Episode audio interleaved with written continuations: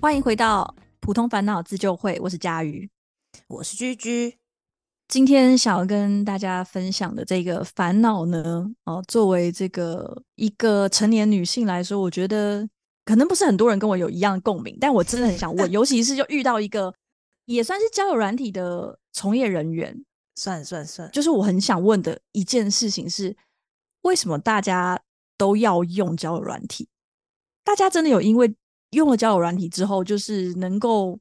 谈比较多恋爱，或者是比较好谈恋爱吗？嗯，交友软体从业人员你怎么看？哎，因为其实我们聊这话题的时候，佳宇跟我讲好几个他身边的例子，就是他怎么会这样想？我觉得听众应该觉得说，佳宇是不是过太爽了，都不用用交友软体，就是不知民间疾苦啦。就不知需要用到交友软体的人的辛苦才会讲这种话，所以我就问他说：“为什么你会这样想？”然后给我几个例子，但是他这些例子我觉得是蛮有说服力的。就是他可能跟我讲四五个人里面，大概有四个人至少都没有得到任何成果，然后可能只是被心灵上就是有点受到折磨，然后就结束这样子。我当然知道，我刚刚那句话就是有一点不知民间疾苦，所以我有稍微想了一下，真的会有一些人他非常需要用交友软体，就他们有讲说，他上班的地方就是像一滩死水，他不可能跟任何一个人谈恋爱，然后那边也不会有任何一个人喜欢他，然后他下班没有任何的兴趣或嗜好，他就只想回家，对，所以他不用交友软体，他真的没有机会再认识新的对象。好，所以。这个我觉得我有被说服到，因为真的没办法，因为我之前就会开朋友玩笑说，哎，真的耶，因为他就是上班不会有人就是能够变成他的恋爱对象，那他下班想要回家，放假也不想要出门，所以能够跟他交往的人就是只有闯空门的小偷，然后闯空门的时候顺便偷走他的心，就除此之外，我想不到任何他有可能谈恋爱的的可能性。好，但是真的大家都去做这件事情之后回来的分享，我都会觉得。嗯，好像用交友软体这件事情没有办法帮助他们找到另一半。就我分享的几个故事是，比如说聊天聊一聊，就真的会突然觉得好累哦，我不想聊了，然后就直接把人家很常见，嗯，对，就直接放置 play 人家。那可能也有反过来，他可能也有就是直接突然就再也不会有人看他的讯息。那或者是已经很努力，然后也都约出去，可是约出去之后就。觉得感觉不太一样，然后会经历很多这种莫名其妙的约会。他就是他会花很多的时间在做这件事情，但是好像没有得到任何的回报，感觉只是更累。比起以前还没有交友软体的那个白垩纪的时期，就我们早年的时候，我觉得感觉更辛苦。嗯，那首先交友软体先定义一下啦，就是它可以从像我做的东西，我确切来说不算是。这种婚恋交友型，它就是让大家排解寂寞的这样子，随机聊天型的，它就是最极端，就是完全是，嗯，完全不帮你筛选对象的，嗯，因为它我们就不是没有设定说是给来找对象的嘛，所以不给你任何恋爱上面的就是筛选的功能。跟我们的另外极端就是婚友社嘛，啊，我们就是免费让大家用，然后婚友社的话呢，就是你付钱，然后他帮你筛选到一个极致，他真的是你的小帮手。这样子，然后中间可能我们在网站会有那偏一点点，可能就 Tinder、Bumble 这些比较很大众，那里面什么样怪人都有的。但是这个在 Tinder 成分在 Tinder 跟呃会有这中间又有很多，其实可能更狭小的，就是它有 filter 过，或者是它有审查制或者什么的，就是会有很多更接近这种介绍的，更接近婚友社的这种。服务这样子，那我想问，就是佳宇身边这些朋友，他们有付钱用交友软体吗？诶，这个问题你问的非常好，因为在你讲之前，我以为大家都不会付钱，就是我以为啦，我以为，就我以为会付钱的，可能是在那种非常极端对于男性不友好的平台，嗯嗯。对，因为我的想象上市场感觉起来，现在还是对男性比较不友好，所以我本来是这样以为的，或者是他可能条件真的太差，嗯，就才会想要会有人付钱用交友软体，是不是这样想？呃，不是，应该说我以为一般人其实不用付钱，应该就 OK 了吧？就是除非有一些人他想要得到一些特权，他才会用交友，就才会想要在交友软体上付钱。对，叶夏雨真的好不懂民间疾苦哈，我是没有用过，你用完之后。就我问完之后，我发现非常震惊，就是我唯一一个靠交友软体就是顺利结婚的男生，而且条件很好的男生朋友，他就说：“当然有付钱啊，没付钱什么都划不到。”然后我超级震你看撼的，你看，哎、我们昨天在会前会的时候，他很有自信跟我说，这个男的不可能付钱。我觉得他不可能付钱啊我！笑佳瑜的鱼啊，我笑佳瑜的鱼啊，真的，哎、我真的很欣赏这个男的。你看，好，他现在佳瑜跟我讲这些例子里面，唯一成功的这个人，他就是唯一有付钱的，对不对？对，没错，他就是唯一有付钱的。好因，为其他的人就是嗯女生或嗯是 gay，、可能我的我不知道光谱也有一点偏颇，但总之就是我没有想到他会付钱，因为你如果在大学的时候，就是还没有任何交友软体的时候，你跟我们说哦，他有一天他要靠付钱才能够找到女朋友嗯哦，我这个是精简过很多的版本嘛，可是这句话我绝对不相信，就绝对不会轮到他需要付钱，有太多人值得付钱了，不是他。对啊，但我会问这问题，是因为我相信应该很多人听过这句话啦，就是尤其是做线上产品的人，如果你没付钱的话，你不是客人，你是产品，好吗？对啊，我我这句超我好像无良商人，不是哦，大家都这个啊句话是我不是不是不是，哎，马克祖克伯就是这样想的，各位。哦，可是他不是无良商人吗？马克祖克伯 就是无良商人 啊反正社交类的产品就是这样子啦。如果你没付钱，你绝对不是他的客人，你是他的产品，好吗？所以，我们刚刚嗯佳宇举的这些例子里面，唯一一个是交友软体的客人的，就是这位成功的男士。另外四个是交友软体的产品，所以交友软体要做的事情是让他们四个来用就好了，并不是要让他们就是修成正果。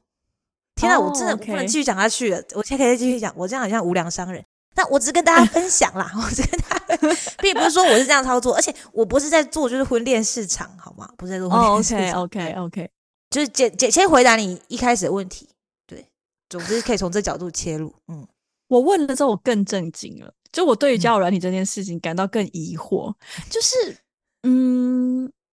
哇，有一天。就是我在这个平台上，我必须要付钱找到对象，但是我找到这个对象，其实也没办法保证任何事情。嗯，因为我问了一下，你只是可以划比较多人，就是你能够送出比较多个喜对欢，啊，对啊，对啊，对啊，对啊，对啊，其实他也没有办法保证什么，因为别人不见得会喜欢你嘛，或者是我也没办法靠付钱，然后就 是哎、啊他不是我会推给你比较 A 咖，对我不会推 A 咖给你，然后你只是说你不付钱，我就给你一些 C 咖，让你没办法配对，然后付钱我就可以让你看 A 咖，其实没有，增加你的可能性，这样子而已，好就是让你惨哦，分母变多这样子而已。真的好过分哦，交友软体真的好过分哦，啊，交友软体，首先先回答要付钱这件事情呢、因为就算付一个月，顶多几百块吧。嗯。所以你的意思是说，你连几百块都拿不出来，还想要交不是不是不是不是不是，就是因为这只是太简单粗暴式的付钱，但是其实嗯我们花的很多钱，除了维持自己基本身体功能以外，很多钱都是为了维持自己的圈子吧。就是我我嗯买得起这个东西，然后我身上穿戴起这个东西，不就是一种维持自己圈子的花费吗？那交友软体本质上它就是提供给你一个交友圈这样子。那交友圈，你只想交友圈，我们平常要怎么取得？我我要怎么有台大的交友圈？我就是要考进台大啊。嗯呃，我要怎么有，比如说某外外商公司的交友圈？我就是要进去工作啊。嗯，或者是我要怎么有开保时捷的人的交友圈？我就是要买一台保时捷，我才能跟他们去车聚啊。你的交友圈听起来都好讨人厌哦。不是啊、我是说这种这种，我是举例而已，举例而已。也有就是那个啊，做手工艺品的、啊，你你不要以为推一个手工艺品出来就可以平衡一下视听。我是说，就是这种兴趣的圈子。反正交友圈，我觉得嗯就是努力，你就要努力，或者是比较粗暴一点，就是钱呐、然后不然就嗯是兴趣，或者最其实最有价值就是偶然呐、哦，偶然，你偶然在那，可是那也不一定是你偶然，有可能是你爸妈帮你造成的偶然。你爸妈帮你搬到一个不知道很好的学区，所以你偶然跟一堆可能跟一个以后会得诺贝尔奖的人同班同学，这种这种偶然，就是这种偶然其实是最有价值，但是它就是也是最难复制的。嗯那用钱算是可以比较简单粗暴复制出某一种圈子，或让你进去某个圈子这样子。嗯那交友软体有点像是提供这个功能，但是五百块可以给你怎样的圈子？也不是说什么就没办法给你一个有筛选过的圈子，所以他们的核心竞争力就是给你一个很大、无限大的圈子。你本来可能你只能容容纳你身边只能容纳一百五十个人圈子，他给你一百五十万个人的圈子，就是用量取胜，要不就是用量取胜，要不就是用他的值取胜。那我用值取胜的话，可能就是比如说他就介绍空姐给你，或介绍医生给你，那他的就会价钱又会更高，这样子，嗯，就就变得偏向混有色。那混有色一次的单价一定不是这种五百块嘛，一定是可能十几万左右。所以你觉得五百块这样已经很好了？那连五百块都拿不出来的，你还是认命去当商品吧？你就是我觉得，嗯，说出来，我觉得付这五百块是有智慧的啦，哦，付这五百块是有智慧的，因为很便宜啊，我觉得。是也不贵啊，而且呃，我觉得你刚刚这样讲完之后，它比较像嗯是说，如果你知道自己目的很明确的话，嗯嗯你本来就应该为你的目的付出一点努力。那这个努力，你可能可以是努力滑。像我有些嗯朋友、听他们分享啦，就是说他有时候可能会觉得都配对不到喜欢的人，然后他另外一个人就会把他的手机抢过来，全部都滑喜欢。嗯所以你就不要想，就是全部都滑喜欢，嗯，然后再从这个无限中的可能中努力去筛选，努力跟他们聊，每一个你都努力去聊，不要花太多时间在想我这个要划喜欢还是不喜欢，就是先全部喜欢。然后嘞，那个结果是怎么样？呃，我不知道后来有没有真的顺利谈到恋爱，但是至少有比较多的对象他可以讲话，嗯嗯嗯对。然后他说这种就是一种努力吧，就是你就努力划，每天就是努力划，然后还有努力付钱。因为他以前单身的时候，那个男男生朋友，他说就是每天都想办法找到时间就是滑，想办法找到时间就是回讯息，然后甚至一个周末他会安排可能三个女生，可能两天，然后就会同时安排三场约会。你现在讲那个唯一成功的例子，那个对，唯一成功的例子。条件很好的男生，但是居然又付钱，然后又又非常缜密的规划他的时间表在这件事情上面。对他投入了很多的努力。他，我就我觉得我们值得邀请他来分享、哎，这就是最正确的使用方式。他就是这这个以外的使用方式都是错误的。呃，这个以外使用方式都是错误的。对，如果你用的是所谓 Tinder 类的交友软体的话，因为它就是你首先你先付钱嘛，因为你你没付钱，女生的话另当别人，因为它其实是比较男多女少的一个世界啦。嗯，一定要。讲的话，好，那你男生用的话，你一定要付钱，不然光是有付钱那些，你就就已经把女生全部消耗完了，完全轮不到你，好吗？那你就是要付钱，然后加入至少进入这个配对的这个这这一群人。那之后，像你刚刚讲，他就是很无情的给自己一个照表超课这样进行下去嘛。嗯嗯嗯，因为你一进一旦进去这个丛林里面，它就不是一个让你得到快乐的过程中间，它是一个有点像是工作。我觉得，如果你要善用这个工具的话，你就是用一个工具，你就现在 subscription 订阅了一个工具，那你要不要好好的用它？还是你就是像订阅然后丢在旁边这样子？我我我自己的感觉是，嗯光听就觉得很辛苦。当然，我也为他有好的结果感到高兴。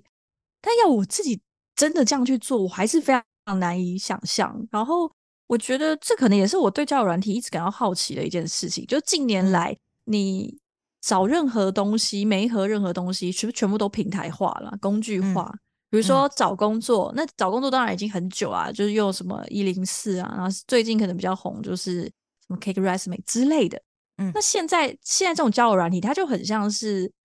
目的导向也很明确，然后你把自嗯己变成是一个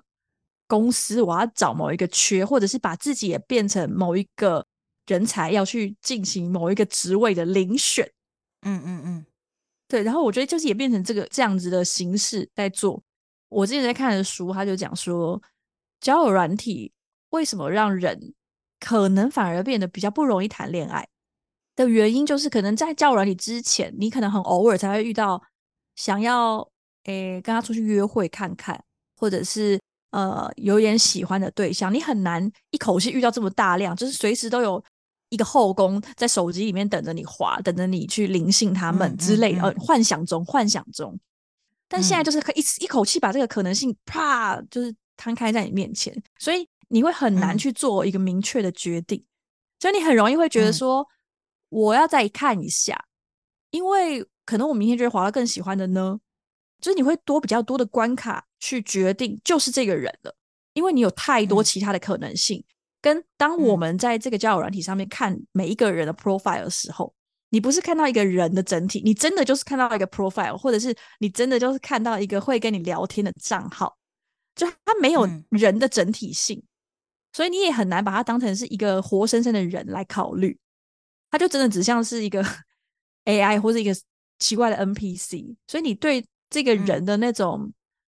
尊重感吧，或者是意识到他是一个。活生生的人的这个心情也会比较低，所以像我们刚刚讲，就是你可能聊一聊就会觉得啊好烦，我不想理他，就把他放着，然后也不会跟他说什么，因为反正就装没看到就好。就跟我小时候养蚕宝宝，然后蚕宝宝就是一直生，一直生小蚕宝宝，我就是要吓死，因为我不可能把他们都抚养成人，所以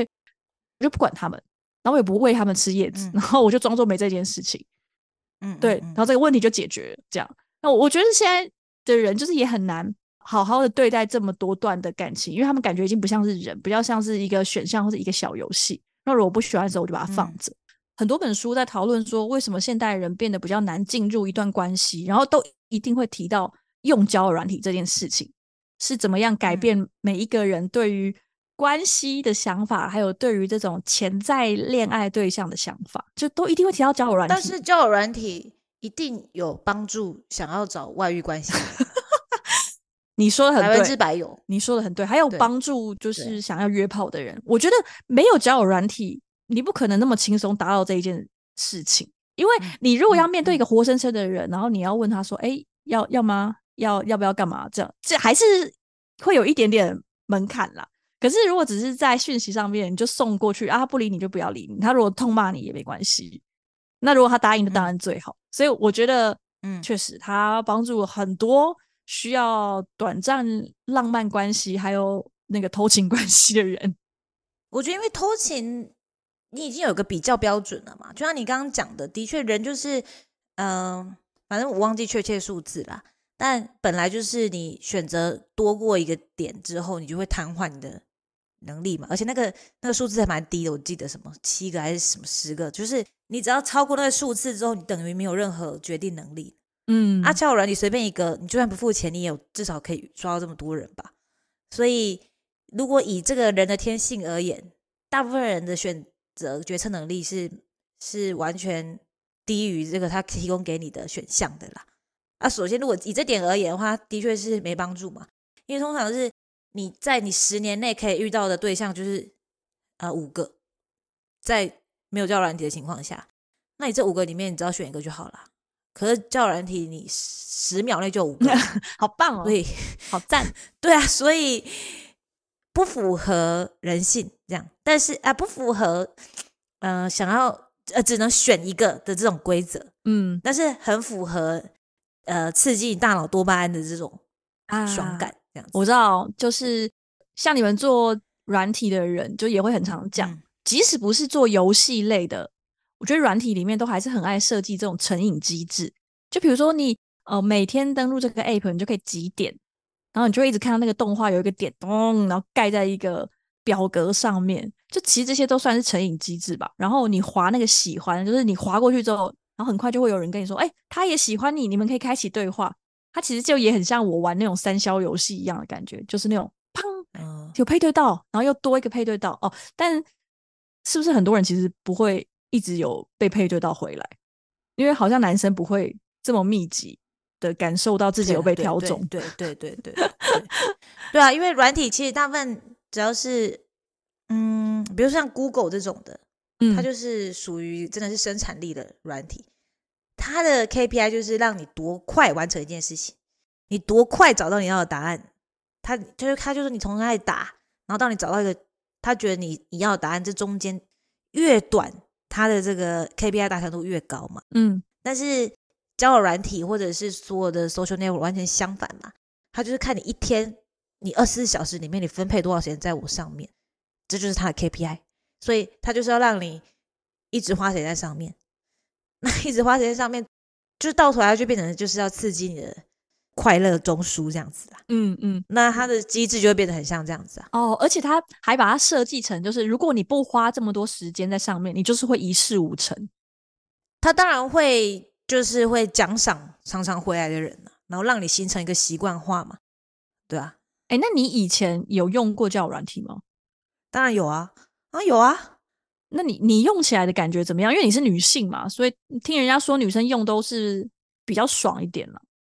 嗯，哎，我刚刚讲那么多，我也没付钱，其实交友软体的时候我也没付钱，对啊，所以你没那我的付钱。体验也也觉得还好，我觉得就是也，嗯，就是跟你你描述的这些其他你的那些女生朋友例子都蛮像的啦。就是你仔细想，他你就是在某些时间点会想要打开，那你打开之后可能会有，就像短跑冲刺一样，你可能会冲个一百公尺之后，你一定会停下来。就大部分的人用的体验，我想应该都是这样子。然后我觉得为了聊这题嘛，我也在想说，为什么发生这些事情？我什么时候会想要打开？嗯像我这样的人，不付钱的人，什么时候会想打开？我觉得首先就是你感觉你需要一个男朋友的时候，哦，感觉不代表你真的需要，或者是你真的想要，而是你有发生哪件事情让你觉得，哦，我现在我要开始认真找一个男朋友。我觉得你刚刚说那一点很好、欸，就是不是你真的需要一个男朋友，而是你感觉你需要一个男朋友的时候，你就会想要去打开这个交友软体。因为你觉得我需要做点什么，那交友软体就是会让你觉得我已经开始在对这件事付出喽，这样子。那为什么会这样想呢？最简单，可能别人就是劝你吧，或者是怎样，或者你看到谁很恩爱，觉得好像很不错，这种，那觉得哎，诶我是不是也要认真找了？这样子，这是其中的可能。啊，另外一种可能就是你感觉孤单嘛，你感觉孤单，然后你会觉得说，找到一个男朋友可以解决这个孤单。那殊不知，用交友软体就是算是不能说是一个捷径哎，因为你 想想看，我觉得他是找到你，你已经确定你现在要交男朋友了，他是找到你理想中那个人的一个工具这样子。但是对于解决孤单这件事情，真的不能算是一个捷径，因为它中间会让你更更更更更超级爆炸孤单，中间会发非常放大你，你要过去那个山谷，你才能达到对岸。真的，哎、我想知道，因为我没有用过，我想知道嗯通常会在什么时候会让你觉得，干我用这个东西感觉更孤单了？就像你刚刚讲的、啊，就是呃，上面的交流会比较速食一点嘛，哦所以就是你可能会断断续续的这样，或者是你会一直重复一直介绍自己，或者一直重复聊一些无关紧要的话题，就是你没办法进行真的很深入的聊天。我觉得它有一个很大原因，就是因为人本身你对人家好，每天的那个能量是有限的吧。你要哦做无条件利他的那个社交能量是有限的。那你如果一打开交友软体，一定会马上消耗。你可能第前一两个人，你可以马上对，你可以对他好一点，但是就是你那能量是会用光的，所以在上面会充满着已经耗光能量的人。嗯如果你对这个比较期待，就是首先你可能可以用一些高筛选度的，就是已经完全筛帮你筛到一个很程度的那种私人俱乐部好了。那你可能一天你只要看一两个 profile，婚友社啦，其实结论就是婚友社，就看一两个 profile 这样子。那不然就是，那你你就不会消耗掉嘛，因为你就只要跟这一两个人就好了。那里面人也都是没消耗的人。那如果你是跟一天都看一百个人的人在交流的话，你不能奢求里面大家都要有满满的能量来做利他行为嘛？嗯大家就是把它当成一个效率化的工具，所以你要让自己也有这个想法，这是一个工具，我要把我我这是提高我效率的工具。它也是某一种生产力工具。它 是他是因为有了他，你可能可以认识你本来没有他的话，你绝对不可能认识的人，你可以进入你可能本来你不会认识的圈子。这听起来跟当兵一样，还是说大家都去当兵就好了？因为大学同学去当兵的时候也会说一些，哇，我认识当兵就是最 最屌的偶然圈子，对，难以复制，难以复制，对签下去就会一直复制啊。对 对，对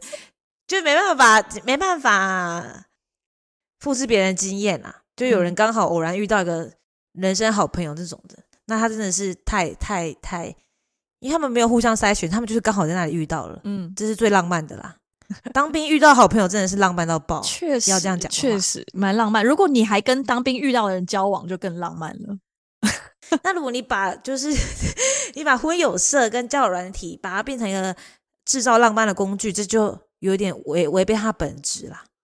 它是一个生产力工具，这样子。嗯，我觉得对这种 用这种生产力工具来形容它，真的让我觉得叫软体好没有魅力哦。为什么？你会觉得欸你会觉得 Excel 没魅力吗？那没魅力没关系，它不不用有魅力啊，它就是有帮助到你就好了。我觉得是因为我对于这种男女感情上面，还是想要保有一点那种浪漫的成分。我比较好奇这个感觉是哪来的欸、这感觉是哪里来？可能是从娘胎出生之后来的吧。不可能，一定是后天催眠的吧？一定，你，你一定被什么催眠？就是会期待，就是有一些人，他就是比如说你们前世有一些纠葛，然后你们转世之后再在一起。笑你绝对被下什么降头过吧？你绝对被哪一部漫画或是什么偶像剧下过降头吧？我不知道，也许有，可是太多了，所以我说不出任任何一个很明确的那个东西是什么。可是就是我没，我好像没有办法不去想象。虽然说我嗯交的男朋友们里面可能也没有什么，我也没有那么夸张的啦。什么比如说哦，还在路上帮我捡橘子啊，还是什么一起摸到图书馆同一本书，是也没那么扯。但是却我觉得用交友软体认识这件事情就是不浪漫。虽然其实说啊，其实这种互相滑到可能也是一种偶然，也许也是命运。好，但但我但我觉得，就对我来说很不浪漫啦。就是我觉得它那个器物感很强烈，就是工具性、目的性很强。哦可是我没有很喜欢这种那，你的感觉就对啦，它就是一个工具啊。对，就所以我就不喜欢，就一直没有办法用它，然后又一直有很多很奇怪的故哦事，很猎奇的故事，我觉得超好笑。就我突然想到，呃，最初跟你分享那些故事里面，有一个我特别觉得很有趣，呃，因为其实交嗯。友软体上面的鬼故事很多，男生女生都有。那那个我觉得很有趣的嗯。是，他跟这个男生聊一聊，然后就约出来。那约出来之嗯。后呢，我那个朋友其实没有很满意他，就会觉得说他好像一嗯。直顾着在讲自己的事情，然后而且都是一直暗示他他很厉害。嗯然后呃嗯，那没有不是不是性暗示，但是他就是会一直表现出自己很厉害。我刚我刚刚那个讲法是有点性暗示？但其实没有。我还好，我没有想到，但你一一起你 你一这样转，我马上想到了哈。对，然后嘞然，后重点就是，他说后来结束之后，因为他就觉得说，其实感觉两个人聊的不是很起来，所以他觉得他应该知嗯道他们就是不会再有下一次的那种、那种约会。嗯就他们要分开的时候呢，两个人就互看了一眼，然后他说，他们两个互看的那一眼里面，两个人就已经达成了一个协议跟彼此的认识，就是我朋友想要传达给他，就是哦，那就这样咯。然后他说，他也感觉到那个男生也是回他这种讯息，不过那个男生还有一个别的讯息，就是哦，那就这样了。可是你真的不上来坐一坐吗？因为那个男的约 在他们家旁边的咖啡厅，就超级近，就是他很明确可以知道说两个人都知道两个人不可能谈恋爱的。哦，不过那个男的嗯还有再多一个小问题，就是哦，对，我们就这样了。不过还是可以来我家坐一下哦。对，但总之，还是可以来一发这样子。对，但总之什么都没有，那个眼神 就是、就以我朋友嗯没有了，就这样了，然后两个人就转身道别，然后以上就是那个眼嗯神里面传递的事情。然后我觉得这个感觉嗯很有趣，就是你跟这一个人是以恋爱为目的约出来，但是两个人吃完一顿饭之后就知道，嗯，不可能了，我们不可能，然后不会有下一次。然后那个结束的时候，嗯通常大家也不会直接讲吧，就是不会直接讲说，哦，呃，谢谢你今天来，但我觉得我们两个应该都不会想要跟彼此再见第二次面了吧？那就这样喽，拜拜。就嗯通常不会讲，所以大家就是会心照不宣的，哦，那就这样喽，拜拜。然后可能回去之后也不会再传讯息了，就就没了。然后我觉得嗯这个经验嗯好魔幻哦，好好不可思议，好像神话故事哦。为什么？这哪里魔幻？这是每天上演。我觉得那个魔幻的感觉是，就突然那个目的消失，然后两个人就真的从此分道扬镳，然后再也不会有联系。就这件事情对我来说，哇，好有趣哦，好像真的是我们一起做一个专案，然后那个专案突然被老板 cancel 了，然后我们就各自回到原本的部门。哦，我们好像本来是被征召来的任务小组，然后突然就啊，老板说这个专案被取消了哦，哦，那你就回 A 部门，你回 B 部门，哦，好，拜拜，然后就这样。就我觉得这个不说破，然后两个人又都知道不会再有下一次，两个人不会再讲话了的那种感觉很有趣。就我脑中可能也脑补了很多，但我觉得太神奇了。哦，嗯，一直在发生呢，每天都在发生呢。所以你也有遇过吗？你也有这种，就是你跟这个人出去，你很明显的知道你不喜欢他，而且他应该也不喜欢你，然后就是不会再有下一次。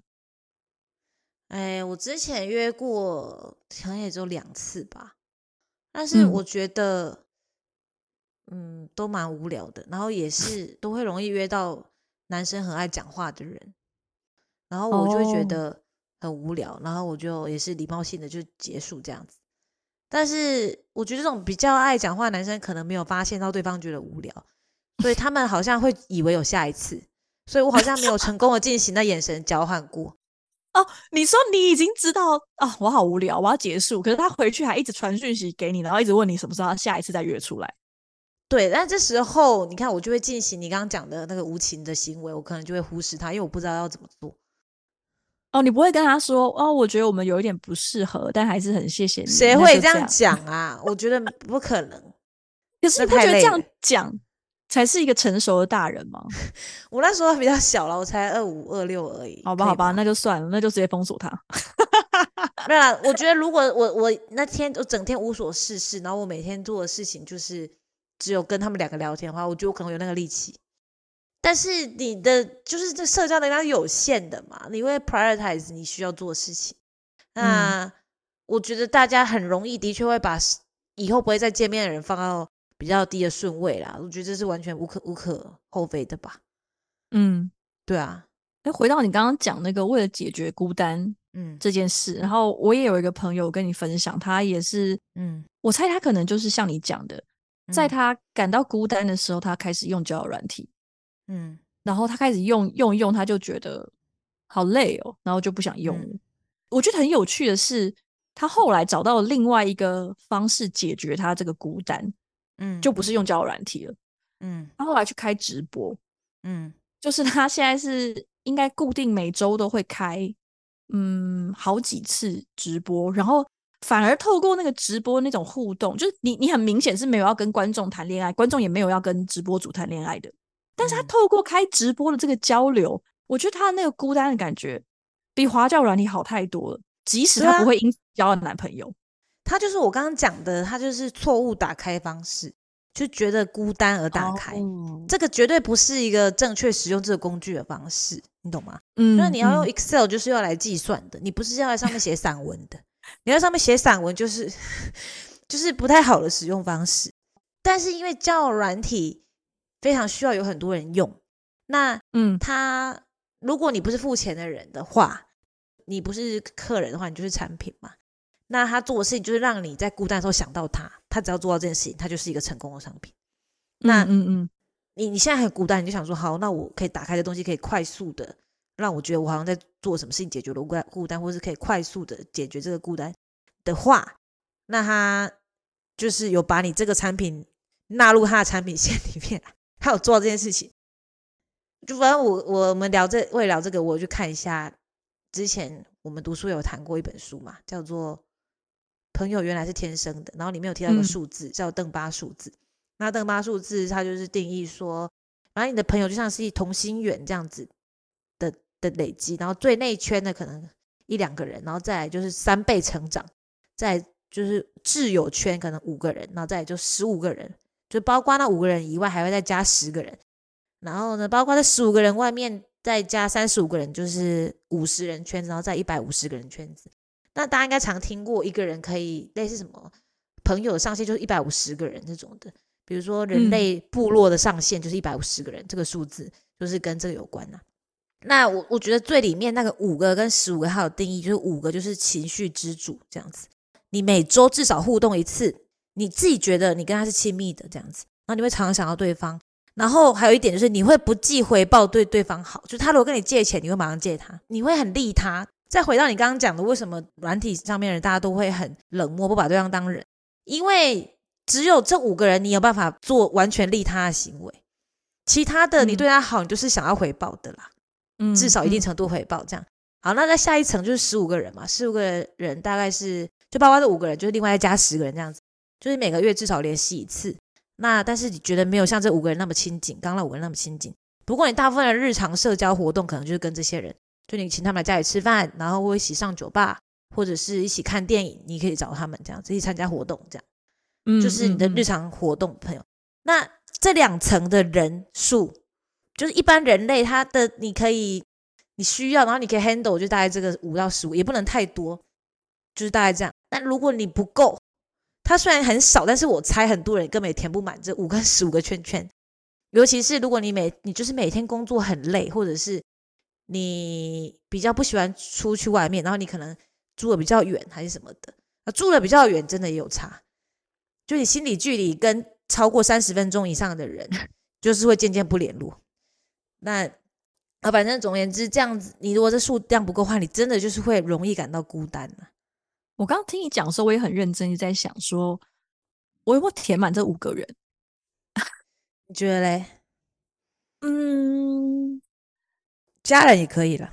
男女朋友算吗？男女朋友算在这个算里面吗？也会在这五个里面啊。对啊，我觉得大部分情况是算的啦，不算算是比较特殊情况。远距离，我觉得他们有一段时间可能会不算，就是可能要 进进出出那个圈子。哦，OK OK，嗯，哇，我觉得我好像没有这五个人，但是但是可能有至少有个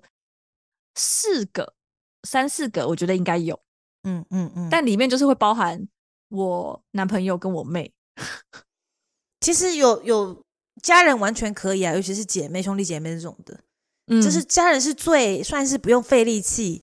就是不用像朋友一样那么费力气啊。对啊，幸运的话啦，对对对对对对对，对，反正就你这样已经很多了啦。我猜有人根本百零个或是一一个两个，很正常。我觉得，如果他的生活真的是，尤其比如说完全都是在工作上面好了，或是某某些事情一直压榨着他的话，他有可能他每个礼拜会真的会固定联络人都是工作上面的人而已。嗯那工作上面，因为他有个条件，就是你要自己觉得你是跟他亲密的嘛。那你可能不觉得你跟你老板或者客你的客人是客户亲密的。其实我觉得很多人会用，比如说偶像或者是 KOL 来填满这五个人，但这个填满是单方面的吧？这这单方面，就你们不用互相，你自己觉得谁是你五个人就可以了。所以比如说你一直看一些偶像，他跟你分享他的日常，你就会觉得你跟他是亲密的嘛。所以偶像才会需要分享日常啊，因为他们要需要当很多人的这五个人，你知道吗？真 的真的，但是这样子也可以吗？你如果跟他倾诉你的烦恼的话，他又不会理你。对你讲到一个重点，然后它里面有提到说，人在你除了睡觉以外的十八个小时里面，你大概花二十趴时间在社交互动上面，就是你有二十趴的 energy 是可以可以花在社交互动上面的。嗯，那这二十趴里面又有四十趴你会花在这五个人上面。嗯，那如果你没有这五个人的话，你是不是就会有蛮多社交能量留下来的？嗯嗯嗯，而且他还分享说，男女花方式不一样哦。女生她一定要聊天，她一定要聊天，她才能算是有进行这个社交活动。那男嗯生只要一起做一件事情就可以了，不用对哈话也没关系。他们一起在待在空间，可能喝酒，不用讲什么话，也算是进行了社交活动。这样，啊，这样就够了。对对。但相反，他们如果只有聊天，那没有一起做什么事情的话，他们反而不觉得他们有社交到。嗯，然后你想女，然后我们先想女生这个情况好了，就一个女生她可能，反正她这五个人没填满，所以他每天那二十二十趴的时间，需要花在这五个人身上的时间，就是会剩下来，然后他就会去感觉到孤单。那这时候他因为他有那个，他那个时候当下是社交能量是有剩的，所以他就办法打开这个曾经给他不好经验的 Tinder，他就会打开了。嗯嗯，然后就可以在上面开始滑滑滑，然后找到人开始聊。但聊的过程中，这些能量就会消耗走了，就会不见了。他就觉得好累，我在干嘛？然后就会关掉，就会重复这个循环。听起来好糟，我的天哪！没有啦，就是所以，如果你是因为这个动机，如果你是因为这五个人没有填满而开启这个 app 的话，那就比较不容易有好的结果。但你那个朋友不是，他是明确说老子要找老婆，我现在要做的是找老婆，他不是要找人来填满他的聊天欲望或是消耗他社交能量的，不是。嗯而且另一半也不见得在那个挚友圈里面，是吧？对，是吧？对，就是另一半不一定在那个挚友圈里面吧？对，我觉得对很多人来说，另一半可能不见得是他的情绪支柱吧，虽然很伤心啦。很多结婚后的人应该就是这样吧，我猜。其实我想要回应一下你刚刚讲那个浪漫的点呢、因为我有看过一本书，就是叫做《阅读浪漫小说》嘛，一本嗯四五十年前的书吧，反正他在讲说言情小说是怎么崛起的。那简单而言，言情小说它就是一个把母爱跟呃帅哥结合成一一种产物就对了啦，就让你相信说这世界上有一个很帅的人，他竟然会对你有母爱般无条件的爱这样子。我觉得你说的很有道理。对啊，所以所以如果你在你有相信有这件事情，然后你要在 App 上面找的话，实在是 非常的，我应该要去领养平台上面找。因为哎，你看，你想想，母爱真的是一个比当兵还要浪漫的事情呢。我完全不能选呢，我就生出来了，然后我真的就完全百分之百利他，完全不会想要他有回报，这真的很恐怖哎。那你是一个好妈妈哎、这个我觉得不是所有妈妈都是这样想的。应该说，这是最有可能产生这种爱的一种方式之一，比两个陌生人而言，懂吗？嗯，相对两个陌生人而言，我之前在看那个《始于极限》，就是上野千鹤子的，跟另外一个女生，我忘记她的名字，就也是一个女嗯作家通信的书里，也有谈到母爱这件事情。嗯然后我在一边看她讲的那些母爱的时候，啊、我就觉得她回应到我早年的一些经验。我早年会觉得我谈恋爱一直有一些不是很顺利的地方，嗯然后大概到我他可能三十岁左右的时候，我突然悟到，就我突嗯。然就是一个机灵就醒过来，就是我嗯。从头到尾在寻找这个恋爱对象的时候，我其实是想要找一个可以替代我妈的人。嗯。然后这个就是为什么我好像之前谈恋爱都一直有点不顺利，或者一直都会有一点难过，或者有点失落，因为他们就是一直没有办法做到我理想中的妈妈，就还不是嗯我妈哦，是我理想中的妈妈。原因可能是因为我就是想要那种无条件的爱，不管你嗯做什么，甚至你就是不用嗯做什么，你光是存在，我就会很爱你，我就会无条件的对你好，把你摆在我前面。嗯但是这个爱呢，你想要在你的另一半身上去寻找是很困难的。对，然后就是因为我觉得我没有在我妈那边得到我理想中的那种母爱，所以我嗯想要找一个人可以这样给我一个无条件的爱跟包容还有支持，然后我就嗯转而在恋爱对象上面想要去实践。但后来我就醒过来，因为你不可能在不是你妈妈的人身上去寻找母爱，这件事有点太强人所难了。嗯如果你妈没有给你，那就是没办法，就你这辈子就这样了。嗯对，那但但也不会怎么样，因为你会长大，你不会永远需要那个无条件的母爱去支持你，嗯才能够走完这一生。对我，所以我觉得后来我心态调试之后，面对这个恋爱对象的状态就有好一点。那你有找到你想对他付出母爱的人吗？没有哎、嗯我我也知道这个是不理智的啊，所以我没有必要说我要找到一个人，然后对他付出母爱。我觉得我以前可能会，就是我以前会觉得那个也不是母爱，那个就是爱，就是那个就嗯是爱，爱就是会变成那个样子，因为终极的嗯爱也许就是母爱。所以我当然嗯就会期待说，我要找到一个人给我终极的爱，然后我也会给这个人终极的爱。但既然我发现说，呃那个可能是是母爱，那可能嗯不是那种伴侣之间的浪漫爱啊，那或者是一些务实的爱，所以我就会觉得说啊，我也没有在期待他用母爱的方式爱我，那我也不应该嗯要求我自己用母爱的方式爱他，或者是说，我就对于即使我没有办法用母爱的方式去爱另一半，我也觉得比较释怀，那我觉得这样比较健康了。嗯，你是怎么觉醒的啊、就是有一天就觉醒了。看书啊，哦，对，没有啦，同意就是你看比较多书，你就可以理解你那个里面卡卡的地方是什么。同意，真的唯一可以把自己从这个降头里面解救出来，真的就是知道这一切怎么发生。哎、但但我还是很追求浪漫爱啊。但你的浪漫爱已经稀释了吧？已经没有要浓，就是很浓醇香的母爱那种等级了吧？因为那就是就是你只要可以稀释一下，就是追求多少一点浪漫是 OK 的嘛。但是你不有知道说要是纯纯的母爱这种，对，我觉得我现在比较追求的，可能就是像如果相遇可以浪漫一点的话是好事，但是可能哦不用做到一直有浓醇香母爱飘出来这样。但像可是像交友平台，就是相遇的方式不够浪漫了。也许交往之后其实很浪漫啊，对不对？但就是那个相遇这件事情是有点坚持的。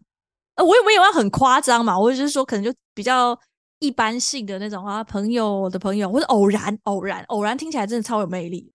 你真的很，我觉得如果你是 gay 的话，你真的会想在当兵的时候遇到另一半呢、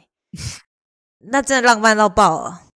对，而且我还要把它掰弯。呃对他可能是那个连长，然后他从头 这辈子没有喜欢过女生，呃，这辈子没有 喜欢过男生，然后直接被我一个掰弯。对对啊，你真的，如果你很追求的话，当兵真的是最浪漫的地方了。我刚才脑中还你知道浮现出一个书名，就是连长在下，我在上，这样。对，就那种轻小说之类的，感觉会有，啊感觉会有。那、你跟你男友是在哪里认识的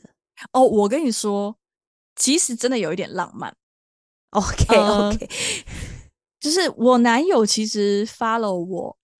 很多年的样子，嗯，在那个 Facebook 上面，那时候还没有 Instagram 嘛，所以他好像本来是我的粉丝，据他自己的说法，他是我的小粉丝。然后嗯。有一年，呃，我有一个朋友在开酒吧，然后那个酒嗯。吧那一年的春天的时候，他办了一个美酒会，就是大家嗯。可以去那个酒吧一起酿美酒。然后我嗯那。时候就在他的那个呃，应该也是在脸书看到这个讯息，然后我就找我大学同学说：“哎、感觉很好玩呢、我们一起去。”然后去了那个活动的时候，因为他其实他也不会出来主持大局，他就只是只是给你一个场地，然后他那边有梅子吧，你要自己带容器过去。嗯我就跟我朋友第一次要酿美酒，然后就想说，哎、这个呃美酒那个比例怎么抓？就是梅子跟糖还有酒那些的。然后我朋友也不知道，然后我们就想说，那不然去问一下隔壁桌的人好了。然后就嗯去问隔壁桌一个男的，他就说，呃，就随便这样。然后我就想说，不知道什么烂回答，烂死了，烂透了。嗯，但同时，我一般一方面我觉得烂透了，同时一方面也觉得说，是不是我不够有吸引力，所以他不愿意好好回答我这个问题。对，嗯但总之就是有点不爽。嗯然后再回来，我就把那个美酒酿了，嗯这件事情就结束。然后直到多年后，真的是多年后，我就在那种朋友的朋友的关系就认识了我男朋友。那其实我一开始是因为我以为他是别人，所以他的好友邀请我也很多年都不同意这样。那有一次我可能不知道怎么样，我就按答应，就我发现哦，原来是谁谁谁的朋友，嗯然后就认识了。后来在一起之后，他就说，其实当年在那个美酒活动上，我去问比翼的人就是他。哦，哎，是不是？哦有啦有啦，印象没有很好，但很嗯酷哎、我那时候真的有一种觉得，哇，就是这个啊，就是这个。哦，所以你你这一点完全有就是打中你就对了。就是如果可以有这样的开头，你不会选交友哦软体吧？我可是我的我的我的开头并没有比较软体好多少，我只是觉得他写的是很厉害，很好用而已。没 有没有，你要讲完整的故事。完整故事是就是在误会跟就是觉得好用这这两个前提下产生而已啊。什么什么什么误会？我要听什么误会？诶，他来我们公司实习，然后他我那时候 PM，然后他那时候就是工程师嘛，然后反正我们就一起做一个专案，做完之后，最后实习结束之后，就是不是都会发表，就是做发表，然后最后发表呢，他就有放一张我的照片在那边，然后就类似说，哎，感谢居居这样子，我就觉得那时候我就觉得我已经在，我那时候我在构思想要就是周末要干点事情。我那时候有想说要不要找他，但是我不知道他有没有觉得我是一个好的工作对象。哦，我觉得我跟他工作上蛮合，但是他放这张照片的行为让我觉得说，哦，我可以找他，因为嗯他也认同我们一起工作的的我提供的价值，我感觉这样。然后嗯我就找他了嘛，我就马上说，哎、那个你实习结束的时候要不要跟我一起做 app？我忘记我是讲交友 app 还是 app，反正就是他就说好这样。然后周末他就会来，我那时候住 share house 嘛，所以都有那种可以大家一起就是工作用的大厅啊，然后他周末就会来。啊，因为我那时候有薪水嘛，他只是一个大那个研究生而已，我就都请他吃饭，就是还蛮便宜的，只要请他吃饭，然后他就会帮我做。你就是请吃饭的漂亮姐姐。我是诶、我是我是我是请吃饭的 OL，、没错，就这样啊。而且后来我发现，那照片更不是他想放的，是另外一个我同事建议他说：“哎，你可以放一下这张照片。”然后他来放，我傻眼，完全就是，而且我后来问他说：“哎，是不是不管谁找你去做 app，你都会答应？因为他就是一个很爱做 app 的人。”然后，那那他就是谁找他去做 app，他都会答应。可是你找他去做啊，就是你还有这个误会，多美丽呀！这这有美丽吗？我是觉得还好啦，我是觉得还好。就是蛮蛮蛮使用使用价值出发的就对了。但我们两个例子可见，其实我们两个在那边嘴炮那么多，我们根本没有真正就是在交友软件上面，你你连用都没用过。然后我用都没用过啊。对，我是有用过，但是没有什么持续使用的经验嘛。但是只是有做过了，以做过做过类交友软体的经验的那个经验跟大家分享这样子啊，嗯。你有没有什么在这个交友软体市场的一些观察？就除了我们刚刚讲的什么婚友社，还有这种 Tinder 类型的以外，其他还有没有什么你觉得比较特别的交友软体，或是一些特别功能呢？嗯，就是现在已经很红海了嘛。然后你所有的细分市场，我觉得在日本的话，至少你都想到一定有人做。不聊天，直接约餐厅，然后 App 可能跟餐厅分红嘛。就这时候，两边那个人可能都不是，都不是。他餐厅才是他的客人，所以他会优化 餐厅方面的体验。哦，不然就是会有可能大家觉得写字界麻烦啦，会有这种帮忙你写字界那种功能啦，然后还有什么帮忙想话题的功能啦这种的。但是我觉得结论而言，这些都蛮理取的吧。我看他就是以如果你以他的你要怎么讲啊，revenue 而言，你最大宗还是就是 Tinder 类的，就是。就是人很多那一类，然后一个人付很便宜的，或者是人很少的婚友社，但是一个人付很贵的，就这两个极端还是占最多市场了。而且我最近真的觉得身边好多人才很年轻就开始用婚友社了。我觉得婚友社复兴中，至少在日本。哦，真的？哦？为什么？我觉得就是因为像你，你观察到关于交友软的一切，其实都是对的。它是一个。理论上是一个生产力工具，是要让你效率有高的工具，但是你要抱着必死的决心进去，才会得到你要的。因为你就进入一个丛林厮杀的感觉，你不是进去休息，你不是进去 SPA 的，哎，你要进去从，然后你要有铁一般的心智，因为里面人都很累，里面人都很累，你你不能被这些负能量影响，因为你要确切知道你你是来干嘛的，我是来找老婆，我是来找老公的，你们这些其他。就是中间阻碍我的，我不会被你们影响的。在达到我的目的之前，这样子，你要带着这个心智进去。那如果你没有这么强烈、这么钢铁般的心智的话，就比较玻璃心的话，你就是付钱去用婚友社，他要帮你过滤掉这些，他不会让你一直消耗很很多，你他就是只帮你，只给你就是这个或这个，你要吗？这样子，而且里面来的人，他们也都是付了一笔钱才来才走到你面前的，没有人是免费来的。嗯嗯，就两边都是已经经过一个就是审核这样子啊。反正最近我有一个朋友，他也是在日本算是开公司，就是一个比较小公司这样，好歹算是个社长。然后他也是设计师出身的，所以就是也蛮有 sense 的这样子。然后他就说，他最近就是用婚友社找到一个，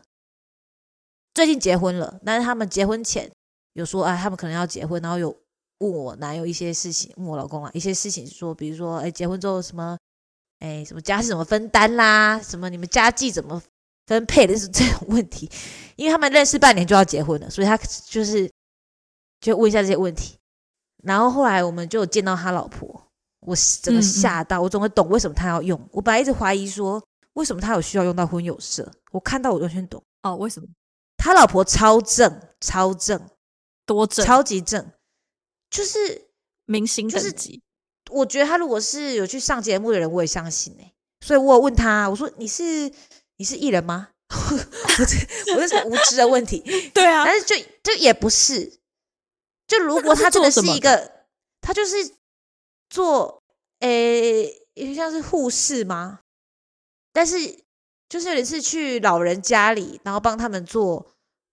诶针灸这种，你懂吗？哦。那他怎么会想要用婚友社？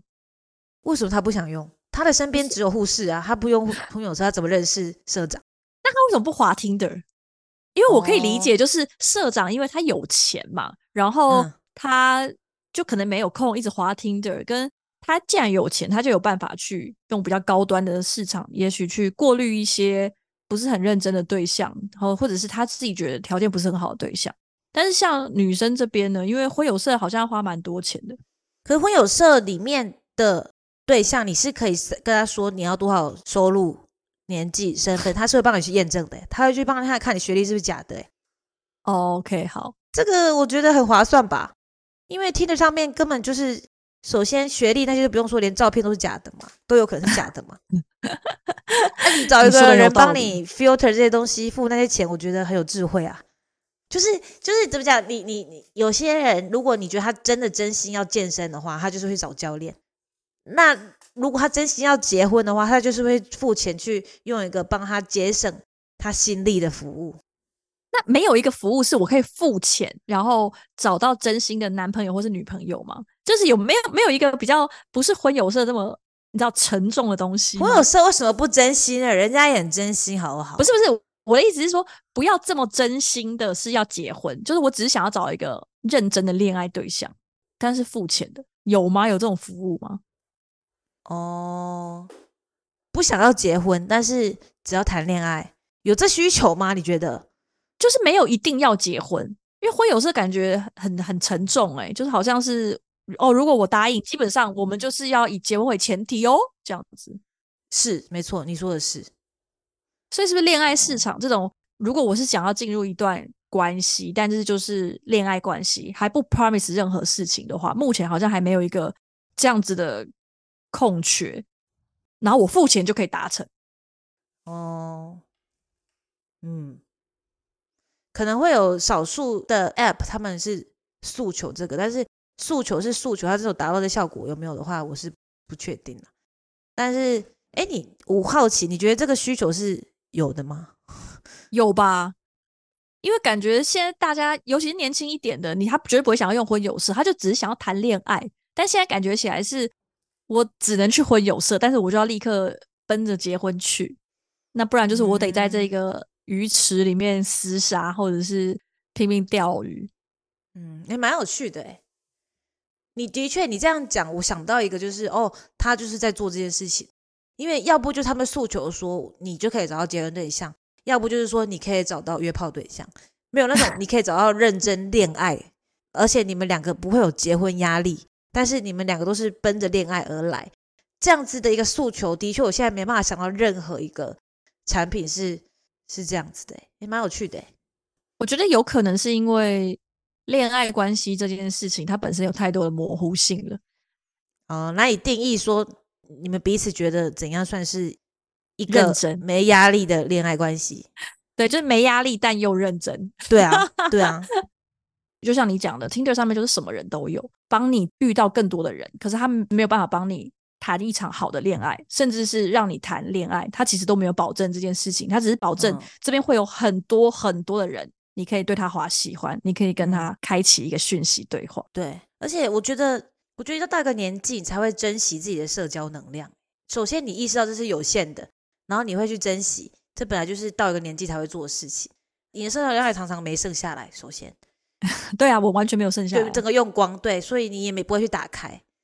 比如说像回到说，为什么会有人用婚友婚友社？然后我觉得他们已经想清楚，他的能量是有限的，所以他想用钱去最小化他滥用这些能量的可能性。嗯，那如果还没想清楚这件事情，或者是他有自信，他可以控制他的社交能量的那个收放的话，他去用交友软体也是可以成功的。在遇到真的对人之前，他不需要用他他真正的能量，他一定要收放自如，你懂吗？很过分，那就是变成交友软体上面复制很多那种不好的经就是福利连啊，你你你有看福什么意思啦？你要控制你的魔力啊，你不能一开始就就全部释放出来，你要控制你的魔力。可是谈恋爱有可能，我一开始完全不付出，然后这个人还会一直对我有好的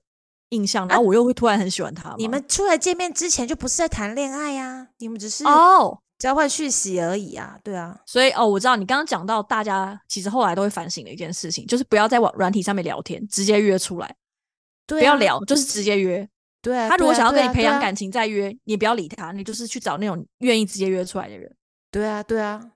没错。如果你的目的是很明确，你是真的是要来找一个婚恋对象的话啦